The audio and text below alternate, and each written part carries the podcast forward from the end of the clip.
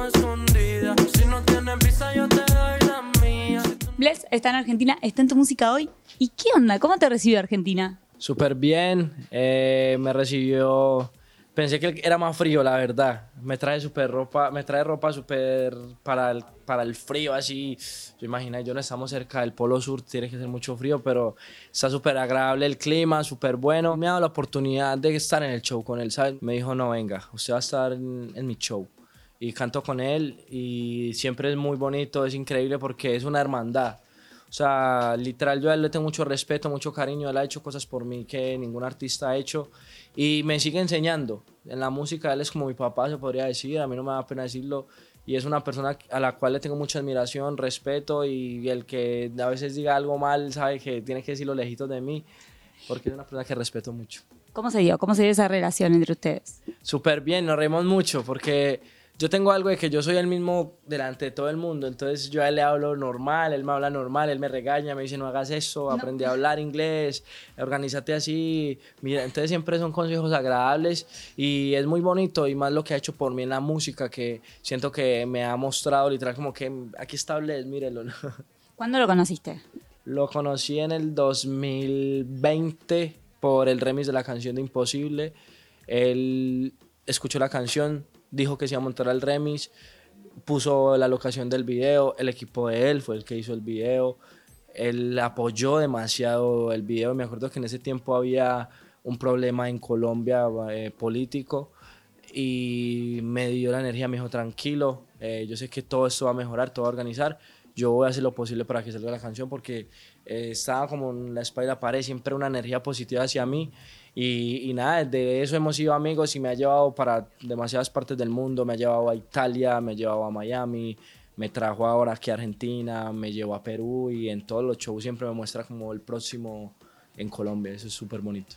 Clave, ¿no? La gente que te acompaña, que te cruzas en este camino, en esta carrera.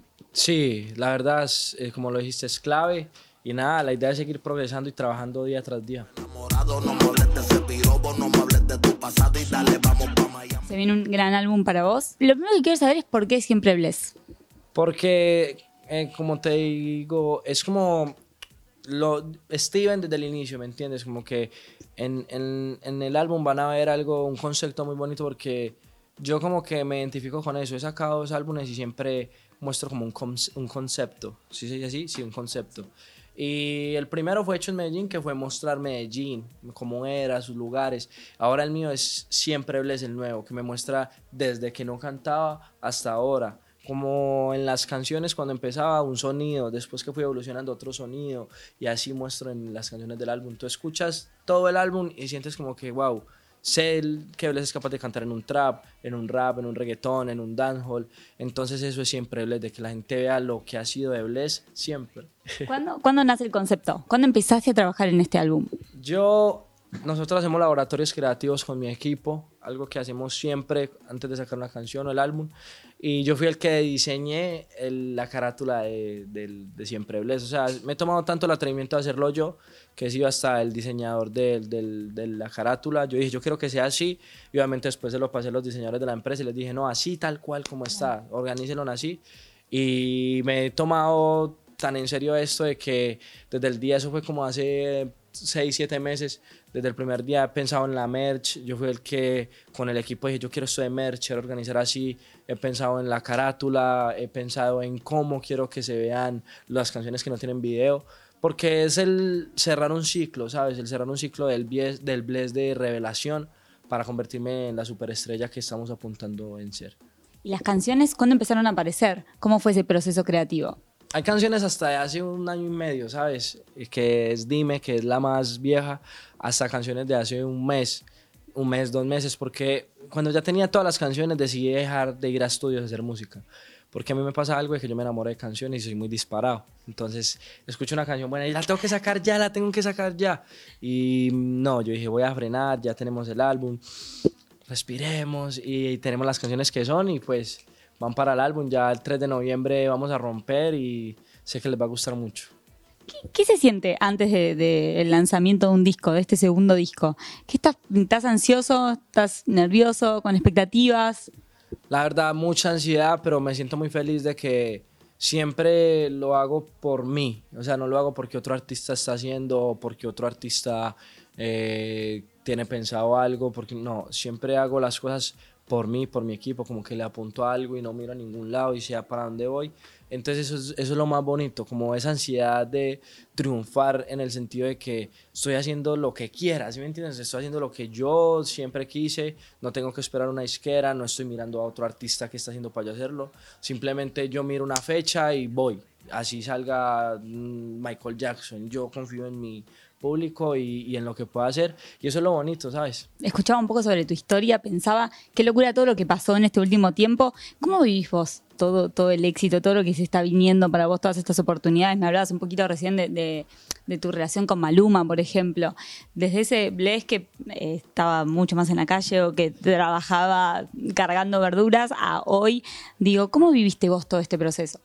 La verdad, súper bonito. Al principio era muy difícil de creerlo, pero se nos dio, se nos dio. Y siento que esas vivencias de, de la calle, vivencias, casi no me gusta hablar de eso, como que me hicieron la persona que soy hoy en día. Perdón. Como que me cambió totalmente. Ahora yo sé que son cosas malas, que son cosas buenas, que no debo hacer porque lo viví pequeño. Y siento que Dios me dijo como que "Vea, usted tiene que vivir esto ya, porque cuando sea grande usted va a recibir lujos, fama, dinero, de todo. Entonces necesito que usted lo viva ya para que más adelante él no vaya a caer en lo que le estoy mostrando ahora. Entonces aprendí, aprendí para bien y siento que faltan muchas cosas por, por hacer.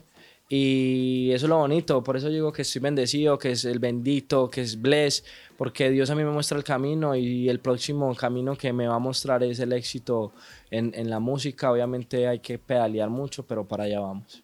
Pero ¿cómo viviste, digo, el proceso desde que empezaste la música, desde que dijiste, bueno, me voy a dedicar a la música, voy a ir por acá, a hoy, y con todo lo que pasó? Pues fue difícil, fue difícil, pero lo, lo, lo fuimos asimilando, ¿sabes? Lo fuimos asimilando de estar vendiendo frutas y verduras, de estar vendiendo dulces en el colegio, a ahora estar viviendo en un avión. Al principio como que es difícil, pero ya uno dice, esto es lo que me tocó, esto es lo que tengo que hacer. Obviamente es dejar de estar con la familia, dejar de compartir, pero a esto le apunté desde pequeño. En mi familia nadie cantaba, nadie era el diferente. Yo, yo, yo literal en mi familia siempre he sido el diferente, el que no sirve para nada y ahora el que sirve para todo. Entonces han sido extremos muy bonitos que los puedo equilibrar yo mismo con, con el tiempo. Pero ¿te acordás, por ejemplo, de cuando llega la música a tu vida? Esos primeros recuerdos con la música, de escuchar música, de lo que sea. Sí, yo tengo un tío que él es rapero. El rap siempre ha estado en mí, en mí. Desde pequeño él era rapero, componía, improvisaba. Y yo lo veía y yo, "Ey", y yo me di cuenta que podía improvisar desde que tenía ocho años. Entonces yo me encerraba en el baño y yo era, que esto no me hace daño, improvisando en el baño. Y así, y así, hasta que me di cuenta que podía improvisar. Y de ahí lo volví un, como un hobby. Estaba con mis amigos y yo le rapeaba "Ah, que vos tenés yo no sé qué, o eso, que, que la cosa es sencilla, que si te paras huele feo la silla, pues si te ah, se reían. Entonces, eso fue bonito y después lo implementé en la música porque yo los versos tampoco los escribo. Entonces fue ese como el acercamiento, como de llevarlo a un hobby, de algo de, de molestar, de pasar el rato, a tenerlo ahora en, en- marcado en, en- en la música. Así que la improvisación, el freestyle sigue siendo un medio de creación para vos ahí en el estudio. Sí, sí, sí, el freestyle no se puede perder. Siempre, siempre está. Es más, ponen una pista. eh, hace poquito con Obi hice una canción en 30 minutos. Estábamos presentándonos en, en algo de los Billboard y nos tocó hacer una canción en 30 minutos. Y entonces imagínate, no había tiempo para escribir. Y nos decían como que "Hey, tengan la lista y allá dicen que la hicieron. Y yo no, y Obi me decía no, nosotros somos capaces, que no la vamos a tener lista. Y empezó hoy, Obi on the Drums, que es un genio. Y empezó, pa, pa, pa, tiró la pista y yo lo miré y yo, listo, me toca a mí. Y salté todo improvisado, improvisado, improvisado. Nos salió algo increíble y el freestyle siento que no puede morir porque es lo que hizo que Bless estuviera aquí, ¿sabes? ¿Disfrutás las horas en el estudio? ¿Cómo sos a la hora de meterte a hacer una canción? Por ejemplo, ¿sos detallista, sos exigente, sos de este sonido, quiero que lo cambies por este, este y este? Yo soy de los que dejo que el productor tenga su arte, porque es una combinación, ¿sabes? Como que yo no soy capaz de decirle al productor como que, hey, no, no me gusta ese sonido. Más fácil le digo como que no, la pista no. O todo no, pero si yo pf, siento la energía con la pista, yo ya hago lo mío y dejo que ellos hagan sus cosas. De vez en cuando una tonalidad o una armonía, y yo como que meterle tun, tun, tun, tun, tun, tun. Y ya ellos como que, ah, o como algo así, y ya lo perfeccionan. Pero como yo cambiarle el arte a alguien, no es como si se meten con el arte mío, uno se indispone un poco. Está abierto uno a escuchar, pero deja que el otro fluya. Disfrutas esas horas ahí adentro. Siempre, la música siento que es lo más bonito y terminar una canción y ponerla y ponerla y ponerla y ponerla y sentir que está dura y mostrársela a todo el mundo como que hey, escucha, escucha, escucha. Es, eso es lo más agradable de, de- de hacer música.